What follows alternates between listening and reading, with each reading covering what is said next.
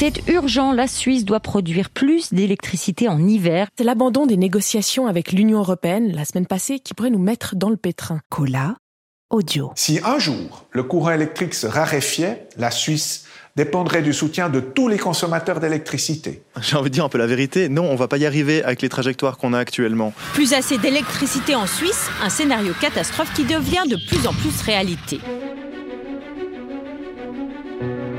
La Suisse, l'Europe et moi. Une série proposée par Nasrat Latif en collaboration avec Économie Suisse et sa campagne pour une Suisse ouverte et souveraine. La Suisse, historiquement, est un des pionniers dans l'extension du réseau électrique, puisque l'interconnexion des différents pays a commencé en 1958. Et on a toujours étendu avec nos partenaires européens ce réseau pour un réseau continental à la fin. Yves Zumwald, CEO de SwissGrid.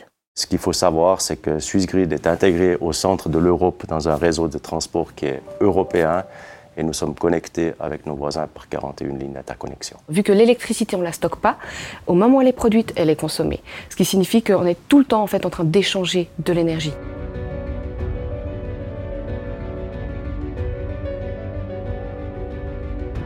Lauriane Altweg, responsable environnement, agriculture et énergie, auprès de la Fédération romande des consommateurs.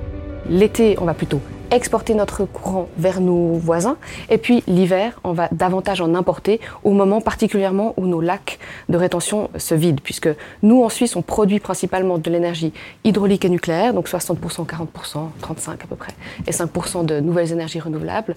Forcément qu'avec autant d'hydraulique, à la fin de l'hiver, on commence à manquer un petit peu de courant. Et, là, selon la situation aussi, en termes de température et autres, et de, l'hiver, à ce moment-là, on doit, vraiment en importer. Sur les dix dernières années, on était plutôt à, à, 4 TWh.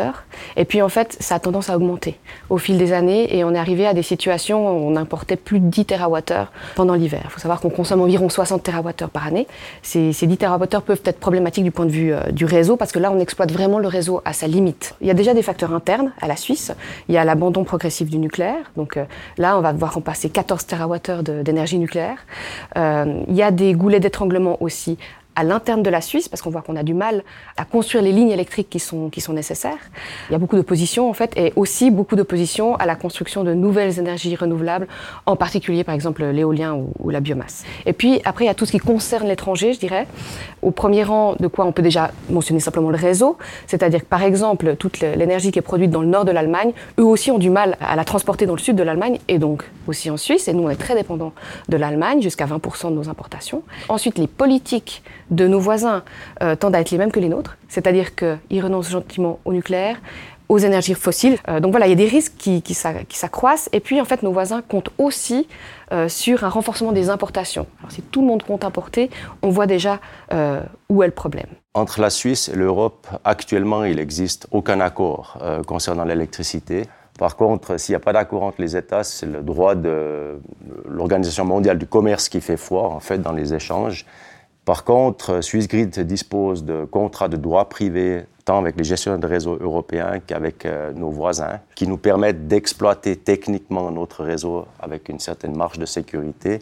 Mais on voit qu'aussi le, développement du marché en Europe euh, va dans une direction que la Suisse ne suit pas aujourd'hui et qui nous crée des problèmes opérationnels. L'Europe met en place des, des centres régionaux de coordination du réseau, par exemple, et SwissGrid est exclu de ces centres, étant donné qu'on n'a pas les mêmes bases légales et qu'on n'a pas d'accord sur l'électricité avec l'Europe. Donc c'est vraiment des, entités purement européennes qui sont mises en place pour gérer la sécurité du réseau européen sans prendre en compte toujours la capacité du réseau suisse de pouvoir transiter cette énergie.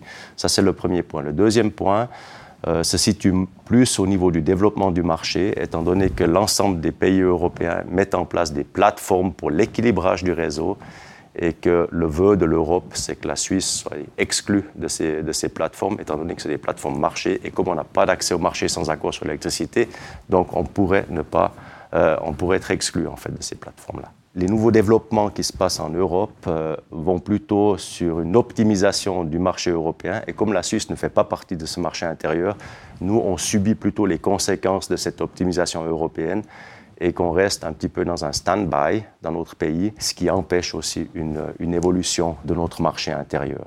Lauriane Altweg. Il y a deux impacts. Le premier, c'est l'augmentation des risques de pénurie. Euh, ça, ça impacte directement, bien sûr, les, consommateurs, qu'ils soient gros ou petits, je dirais même encore plus les gros, euh, les, usines qui ont besoin de courant pour produire, etc. Et puis les petits consommateurs, dans leur quotidien, si on est en pénurie, bien sûr qu'il y a un moment, on va aussi leur demander de réduire leur, consommation. Et puis, dans le cas vraiment extrême euh, d'un blackout, tout le monde est bien sûr concerné. Deuxième impact, c'est le prix puisque, comme on le disait, on est un peu exclu de cette manière de négocier les règles, les règles du jeu. Euh, et puis on a ces accords techniques. Ces accords techniques, ils coûtent forcément quelque chose. Et en général, bien sûr que l'Union européenne est assez peu encline à faire des cadeaux à la Suisse. Forcément, en général, on est plutôt perdant. Donc en termes de prix, euh, ça renforce en fait une tendance qu'on voit déjà à la hausse, hein, qu'il y a beaucoup d'autres facteurs. Le prix de l'électricité, c'est pas que ça. On peut s'attendre quand même à des prix qui augmentent ces prochaines années.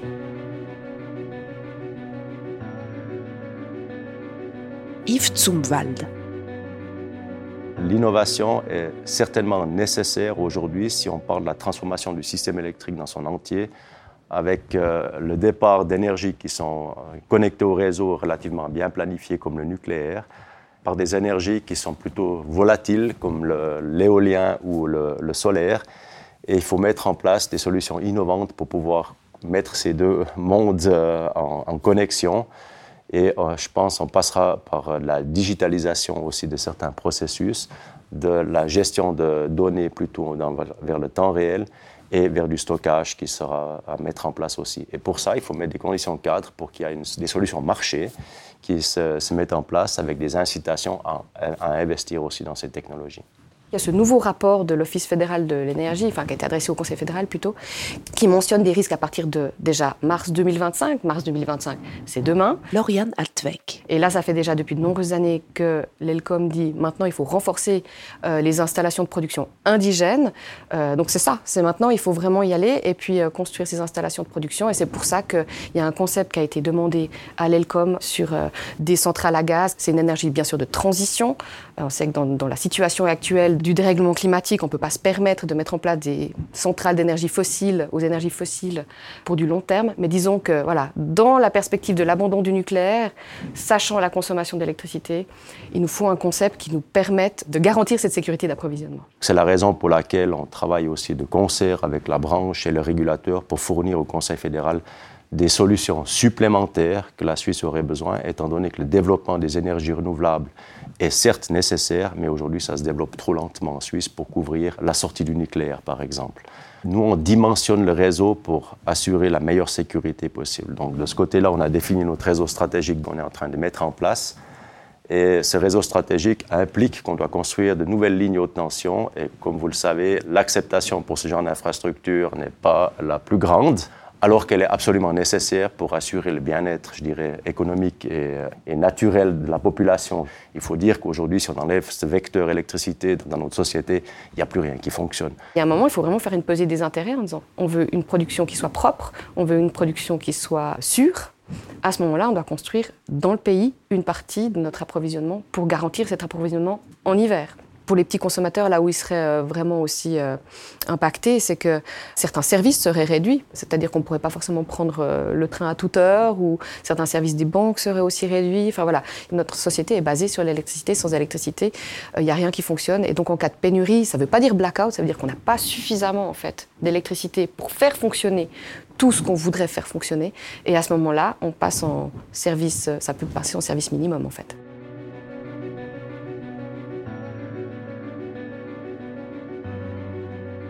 Astrid Épinay, rectrice de l'Université de Fribourg. Pour l'Union européenne, les questions institutionnelles vont rester d'actualité. Ils vont pas disparaître parce que le Conseil fédéral a décidé d'arrêter les négociations en l'état. Une possibilité pour la suite pourrait être d'essayer de euh, lier une nouvelle édition, si vous voulez, de l'accord cadre, mais peut-être avec une autre construction, avec un nouvel ou deux nouveaux accords bilatéraux pour lesquels tant l'Union que la Suisse ont un intérêt ou un grand, un grand intérêt. On peut notamment penser au domaine de l'électricité, qui est un domaine euh, assez brûlant en ce moment. J'espère qu'on pourra travailler dans ce sens. À mon avis, ce qui n'est pas une une solution, c'est euh, de, dire voilà, la Suisse va s'adapter de manière autonome aux droits de l'Union. Tout d'abord, on le fait déjà euh, depuis, euh, depuis des décennies. Et deuxièmement, ça ne résout pas le problème de la reconnaissance mutuelle, parce que là, il faut, il faut toujours en avoir deux. Donc, il faut un accord pour cette reconnaissance mutuelle. S'il y a peut-être une chose que je regrette dans la situation actuelle, c'est que dans les années 1958, la Suisse était un pionnier dans le développement de l'électricité et des marchés, non seulement en Suisse, mais en Europe, étant donné qu'on a mis en place des solutions, par exemple, d'échange en infrajournalier entre la Suisse et l'étranger. On était les premiers à mettre en place ça. On a été des pionniers pendant des années à définir des développements du marché. Et puis aujourd'hui, euh, étant donné qu'il n'y a pas d'accord euh, entre les États, on se retrouve comme un acteur de, seconde zone, je dirais. C'est assez regrettable. Je trouve qu'on est arrivé dans cette situation-là parce qu'on n'a pas réussi à mettre en place entre deux États un accord sur l'électricité. Pour des solutions suisses, on va garder cet esprit de pionnier, mais on va se concentrer sur notre petit jardin. Il faut garder en mémoire que la Suisse a été un acteur fondamental dans le passé pour l'extension des réseaux. On a été un acteur fondamental, par exemple, pour la connexion de la Pologne. Euh, dans le réseau interconnecté et qu'on avait des rôles qui étaient très importants là-dedans. Et aujourd'hui, on voit que ce n'est plus le cas. Par contre, dans le marché helvétique, on va continuer à rester innovatif.